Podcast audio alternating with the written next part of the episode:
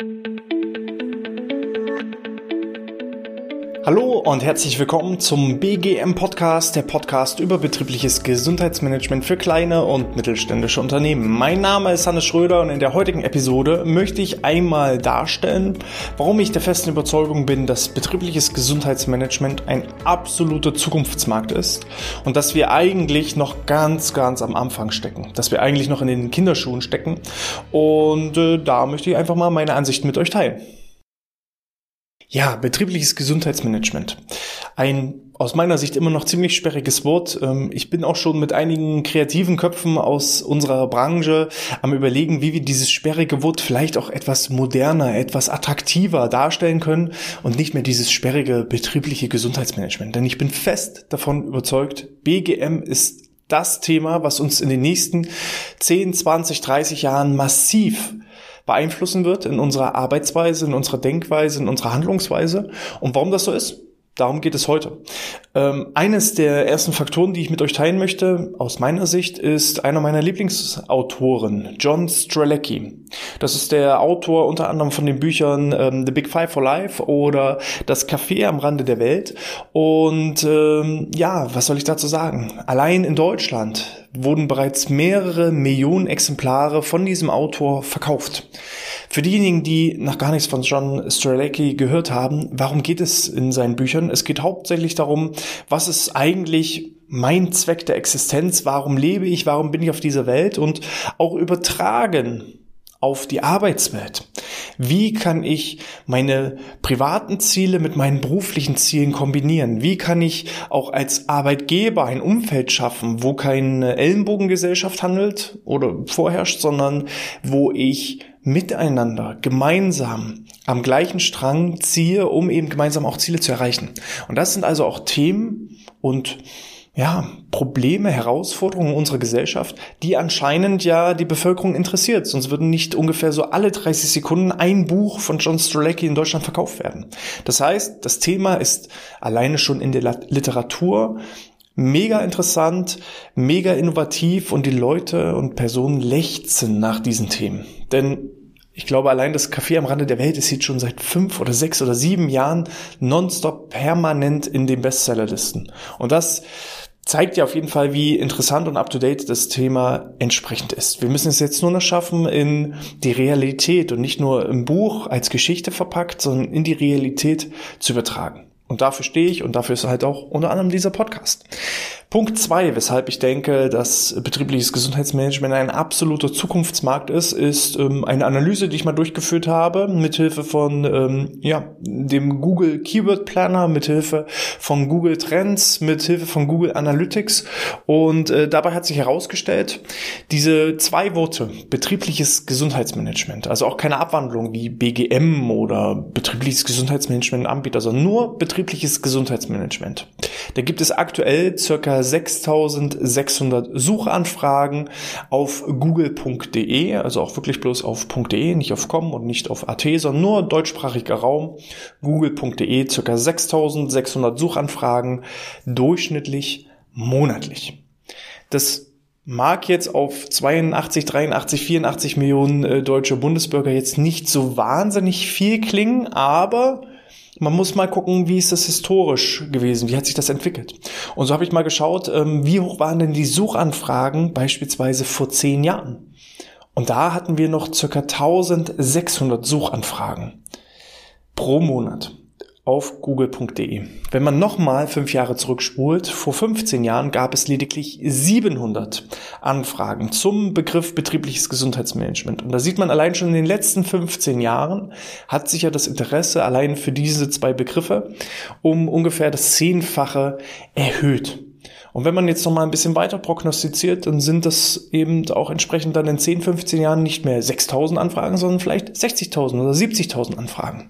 Und Daran erkennt man ja auch schon, dass da so ein gewisses exponentielles Wachstum einfach besteht und dass es sich immer mehr mit diesen Begrifflichkeiten und entsprechenden dahintersteckenden Methoden auseinandersetzen. So, dann schauen wir mal auf den Arbeitsmarkt. Wie sieht es da aus?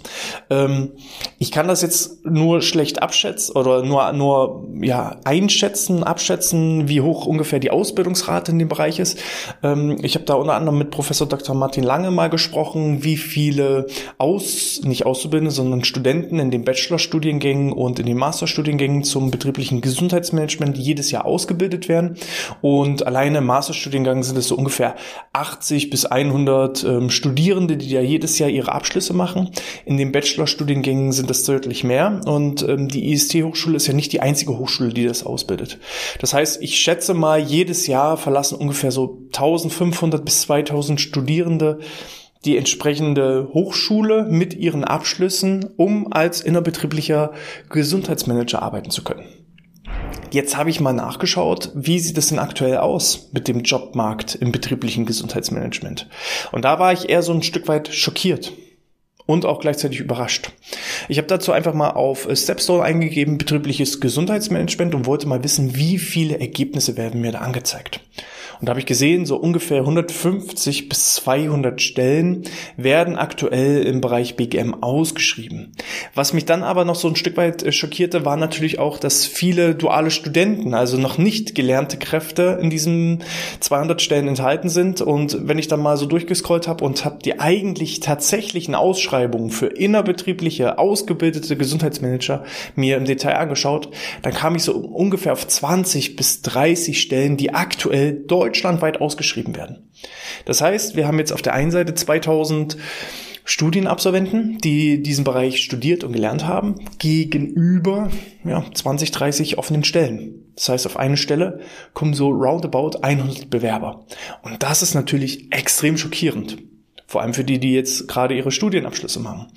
Ähm, ich habe dann überlegt, okay, welcher Bereich der vielleicht auch schon etwas historisch älter ist, etwas gewachsener ist?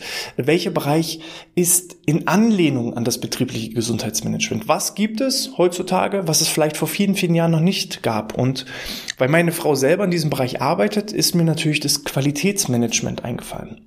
Das Schöne ist, auch hier steckt das Wort Management drinne. Es geht hier darum, die Qualität im Unternehmen zu fördern, statt die Gesundheit, wobei auch zwischen dem Qualitätsmanagement und dem BGM gibt es einige Schnittstellen. Und ähm, ich kann eben auch da aufgrund ja, meiner persönlichen ähm, Schnittstellen auch da eben so ein bisschen hinter die Facetten des Qualitätsmanagements reinschauen und äh, kann da eben auch gewisse Parallelen ziehen. Das heißt, wir haben auch im Qualitätsmanagement häufig eine Art Analysephase. Wir haben ähm, Evaluation, Auswertung. Wir haben Entwicklung von Maßnahmen zur Verbesserung. Die Ziele sind ganz ähnlich. Wir wollen äh, Produktivität erhöhen. Wir wollen die Qualität verbessern. Wir wollen nach Möglichkeit Fluktuationen senken, Fehlerquoten senken. Also es sind auch viele, viele gemeinsame Ziele, die sich auch mit dem betrieblichen Gesundheitsmanagement überschneiden. So, und dann habe ich mir mal angeschaut, wie viele offene Stellen gibt es denn heutzutage im Qualitätsmanagement. Und siehe da, große Überraschung, aktuell gibt es circa 4000 offene Stellen im Bereich Qualitätsmanagement, im Bereich Qualitätssicherung. Und das war für mich der Anlass, mal zu gucken, wie hat sich denn das Qualitätsmanagement überhaupt entwickelt. Und wenn man dann so ein bisschen vergleicht, zum betrieblichen Gesundheitsmanagement. Wo stehen wir denn da in dieser Entwicklungsstufe aktuell und wie könnte eben auch die Aussicht aussehen? Und da will ich einfach mal mit euch Stück für Stück die historische Entwicklung des Qualitätsmanagements durchgehen. Einer der Pioniere im Bereich betrieblichen Gesundheitsmanagement war übrigens Henry Ford. Bereits so um 1900 hat er eben diesen Begriff des Qualitätsmanagements erstmalig geprägt.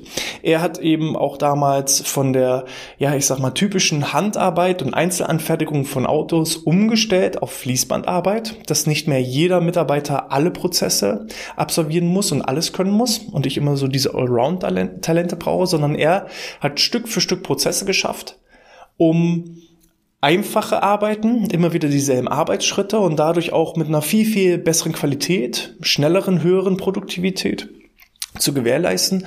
Und ähm, ja, das war eben ganz klassisch Qualitätsmanagement im Bereich Produktion.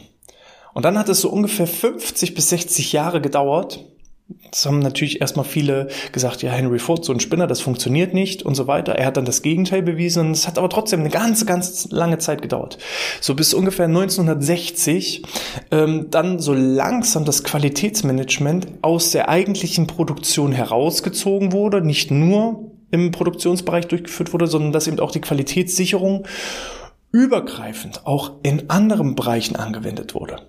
Dass man dann eben auch ähm, ja, vorbeugende Qualitätsmaßnahmen durchgeführt hat zur Reduzierung von Fehlern. Das kann im Bereich Personalmanagement gewesen sein, das kann im Bereich Vertrieb gewesen sein.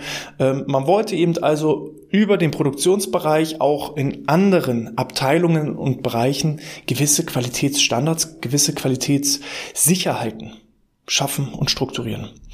In äh, dieser Zeit ist auch so dieser Grundsatz entstanden, äh, doing it right the first time, also mach es gleich beim ersten Mal richtig, dass also konkrete Arbeitsschritte, konkrete Arbeitsprozesse so runtergeschrieben und dargestellt wurden, dass eigentlich jeder ja, fast Quereinsteiger nach einer ganz kurzen, schnellen Einarbeitung es sofort richtig gemacht hat. Ziel war es einfach, ähm, Fehler zu reduzieren. Das ist vor allem so in der amerikanischen Rüstungsindustrie auch immer stärker fokussiert worden. Also mach es gleich beim ersten Mal richtig, indem wir dir klipp und klar sagen, was du wann, wie, mit welchen Werkzeugen zu tun hast. So, das war schon mal ähm, ein wichtiger Meilenstein, dass es also auch aus diesem Produktionsbereich rausging, dass es also ja ein gewisses ein gewisses Grundwissen dazu gab, Fehler zu vermeiden. Man hat langsam erkannt, dass die Fehlervermeidung und damit auch automatisch Erhöhung der Qualität, Qualitätssicherung ähm, deutlich effizienter und kostengünstiger und zeitsparender ist, als erstmal zu machen und im Nachgang alles so Stück für Stück zu korrigieren. Es war aber noch nicht so, dass das jetzt allumfassend in jedem kleinen und mittelständischen Betrieb so durchgeführt wurde. Das hat dann noch mal eine ganze, ganze lange Zeit gedauert. Einer, der ähm, ja das ganz, ganz populär verbreitet hat, war Jack Welch. Jack Welch ist ich sag mal, ein Management-Guru, ein äh, ja fast schon äh, Management-Papst, wenn man es so bezeichnen möchte. Der hat äh, das sogenannte ja, Six Sigma Modell vor allem bei General äh, Electrics eingeführt, aber dieses Null-Fehler-Strategie, auch eben bekannt unter dem Begriff ähm, Six Sigma, ähm, das wurde bereits in den 1970er Jahren erfunden und entwickelt. Ja, auch da hauptsächlich aus dem japanischen Bereich von Motorola. Die haben eben diese Null-Fehler-Strategie eingeführt und so richtig, richtig populär gemacht. Hat das dann eben Jack Welch, dass er da auch Bücher drüber geschrieben hat, dass er entsprechende Auszeichnungen dafür bekommen hat, dass eben das auch General Electrics in, in Amerika so durchgeführt hat, dass immer mehr erkannt haben, okay, Qualitätsmanagement, sagen wir mal auf Konzernebene, ist ein Must-Have. Da kommen wir nicht mehr drum herum, um entsprechende Fehler zu reduzieren, die Produktivität zu steigern, damit auch einhergehen, die Umsätze zu steigern, was dann wieder mit steigenden Gewinnen zu tun hat und, und, und. Also auch hier wieder ganz viele gleiche gemeinsame Ziele mit dem betrieblichen Gesundheitsmanagement. Eine Erhöhung der Qualität ja, hat dieselben Vorteile wie eine Erhöhung, Erhöhung der Gesundheit. In Deutschland ist das Thema Qualitätsmanagement dann ungefähr in den 2000ern angekommen. Dass wir also gesehen haben, es funktioniert in Japan, es funktioniert in Amerika und es funktioniert dann voraussichtlich auch in Deutschland. Und so haben sich dann Stück für Stück auch sogenannte ISO-Zertifizierung, Qualitätszertifizierung in Deutschland durchgesetzt. Und so ist es dann auch nicht nur auf Konzernebene irgendwann angestoßen, sondern auch auf mittelständischen Bereichen. Bis hin auch, selbst wir als, als kleines Unternehmen mit 10, 15 Mitarbeitern, selbst wir schauen schon, wie können wir entsprechend unsere Qualität messen, unsere Qualität kontinuierlich verbessern und ähm, so auch immer mehr ja, die Kundenzufriedenheit entsprechend zu erhöhen und, und, und. Also Qualitätsmanagement ist inzwischen auch in kleinständischen Unternehmen, in kleineren Unternehmen angekommen und äh, jeder hat es inzwischen akzeptiert. Jeder merkt auch inzwischen, dass die Investition in die Qualitätssicherung, ins Qualitätsmanagement viel, viel kostengünstiger ist, als im Nachgang die ganzen Scherben zusammenzukehren. Wo stehen wir jetzt im Vergleich dazu in Bereich des betrieblichen Gesundheitsmanagements. Wir haben den Begriff schon geklärt. Also ich sag mal, in den letzten fünf Jahren vor fünf Jahren, als ich angefangen habe oder so, so richtig im BGM ähm, als Selbstständiger eingestiegen bin, dann musste ich vielen Unternehmern erstmal überhaupt noch erklären, was ist BGM. Jetzt bin ich so langsam an dem Punkt angekommen, dass ich das nur noch selten erklären brauche, was BGM überhaupt ist. Das heißt, der Begriff ist geprägt, also den Status der 90er Jahre, äh nicht 90er Jahre, des 19. Also von 1900 den Status, den haben wir soweit schon mal geschafft. Ähm, es gibt inzwischen auch ich sag mal, konkrete Konzepte. Ja, wir selber verbreiten ja auch so ein ganz klares Konzept eben zur Vorbeugung von Krankheit, zur Reduzierung von Ausfällen, zur Steigerung der Gesundheitsförderung und, und, und. Also es gibt klare Konzepte und es gibt auch schon in, auf Konzernebene viele Unternehmen, die das auch schon sehr erfolgreich umsetzen. Wenn ich jetzt als Beispiel schon mal nur alleine das, ja, ich möchte es ungern betriebliches Gesundheitsmanagement, aber das Feel-Good-Management von, von Google mal anschaue. Die tun alles, damit die Mitarbeiter glücklich, zufrieden sind, dass sie eine Work-Life-Balance haben. Natürlich auch im Hinblick, um die Produktivität der Mitarbeitenden zu steigern. Letzten Endes, wir leben im Kapitalismus, so ist es ganz einfach. Aber es fruchtet. Ja, Google hat die meisten Bewerbungen auf der Welt. Die bekommen jedes Jahr über drei Millionen Bewerbungsschreiben. Manch Kleinste äh, klein, klein und mittelständisches Unternehmen, das würde sich über zehn Bewerbungen im Jahr freuen. Also die großen Big Player die haben solche Dinge schon eingeführt. Was aber noch nicht passiert ist, ist so dieses Allumfassende, dass jeder BGM lebt, egal ob klein, kleines Unternehmen, Mittelstand, ähm, ob alle Big Player, auch da, da bin ich noch nicht fest von überzeugt. Das heißt, wenn ich es so vergleichen müsste, ich würde einschätzen, wir befinden uns so in den 1970er Jahren. Es gibt also jetzt hier ähnlich, ja, es gibt eine Null-Fehler-Strategie, es gibt das Modell des Six Sigma, es gibt BGM-Konzepte, die richtig gut sind, die auch funktionieren, die fruchten, die auch schon die Ergebnisse bringen. Es fehlt halt nur noch so einer, so wie Jack Welch damals das bei General Electrics so populär gemacht hat, dass wirklich jeder jetzt dann auch darüber nachgedacht hat, ein Gesundheitsmanagement einzuführen. Das fehlt uns meines Erachtens noch auch in Deutschland. Das heißt, wir brauchen große Big Player, die das Thema BGM so stark auch nach außen tragen, so populär anpriesen und auch die Ergebnisse, die dadurch erzielt werden, dass jeder nicht mehr drüber nachdenken muss, ob er es macht, sondern nur noch die Frage ist, wann und wie setze ich das Ganze um. Ich brauche sowas. Das heißt, wir befinden uns irgendwo in den 70er Jahren. Und das heißt 50 Jahre. Ja, ist das Ganze jetzt her? Ich hoffe, dass wir im betrieblichen Gesundheitsmanagement nicht noch weitere 50 Jahre brauchen, um dann den Status zu erreichen, den eben das Qualitätsmanagement jetzt schon hat. Ich hoffe nicht, dass es erst in 50 Jahren 3000, 4000, 5000 offene Stellen zum Thema Gesundheitsmanagement gibt. Ich hoffe, dass wir aus den Fehlern im Qualitätsmanagement vielleicht gelernt haben und da viel, viel schneller die PS auf die Straße bringen können. Ich denke, das wird trotzdem noch so seine fünf Jahre, zehn Jahre, im schlimmsten Fall 15 Jahre dauern, bis BGM so richtig, richtig den Durchbruch erlangt. Bis es eben drei, vier, 5.000 offene Stellen in diesem Bereich gibt. Bis jedes Unternehmen, bis hin zum kleinsten Handwerksunternehmen, zum Bäcker, zum Reinigungsservice, jeder, dass jeder das macht, dass es völlig selbstverständlich ist. Das, da glaube ich fest dran, weil ich einfach sehe Tag für Tag, dass der Nutzen und die Vorteile für alle Beteiligten, das, das ist halt das wirklich Tolle am betrieblichen Gesundheitsmanagement. Es gibt keine, keine wirklichen Nachteile. Natürlich, es kostet erstmal ein gewisses Invest in Form von Zeit oder Geld oder Personalressourcen, aber der Ertrag ist für alle Beteiligten viel, viel, viel größer. Das haben eben nur leider noch nicht alle verstanden und nicht jeder glaubt eben daran. Aber ich sehe es ja Tag für Tag und ähm, ja, auch unsere Kunden sind immer wieder positiv überrascht und sagen, Mensch, wir hätten nie gedacht, dass es so schnell fruchtet, dass es ähm, auch so angenommen wird, dass es funktioniert.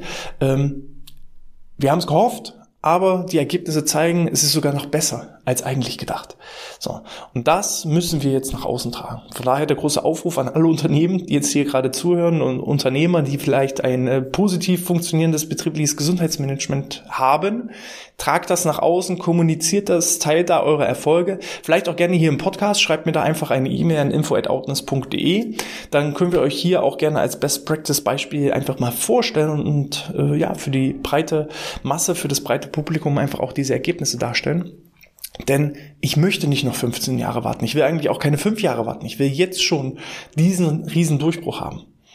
Und da müssen wir einfach gemeinsam vorangehen. Das ist übrigens auch der Punkt, weshalb ich keine Angst habe, so wirklich vor Konkurrenz. Also ich habe ganz viele Existenzgründer und Selbstständige, die sich jetzt in dem Bereich BGM selbstständig machen liegt vielleicht auch so ein Stück weit daran, dass eben so viele das studieren und dann keinen festangestellten Job finden und dann ist die Alternative, sich selbstständig zu machen.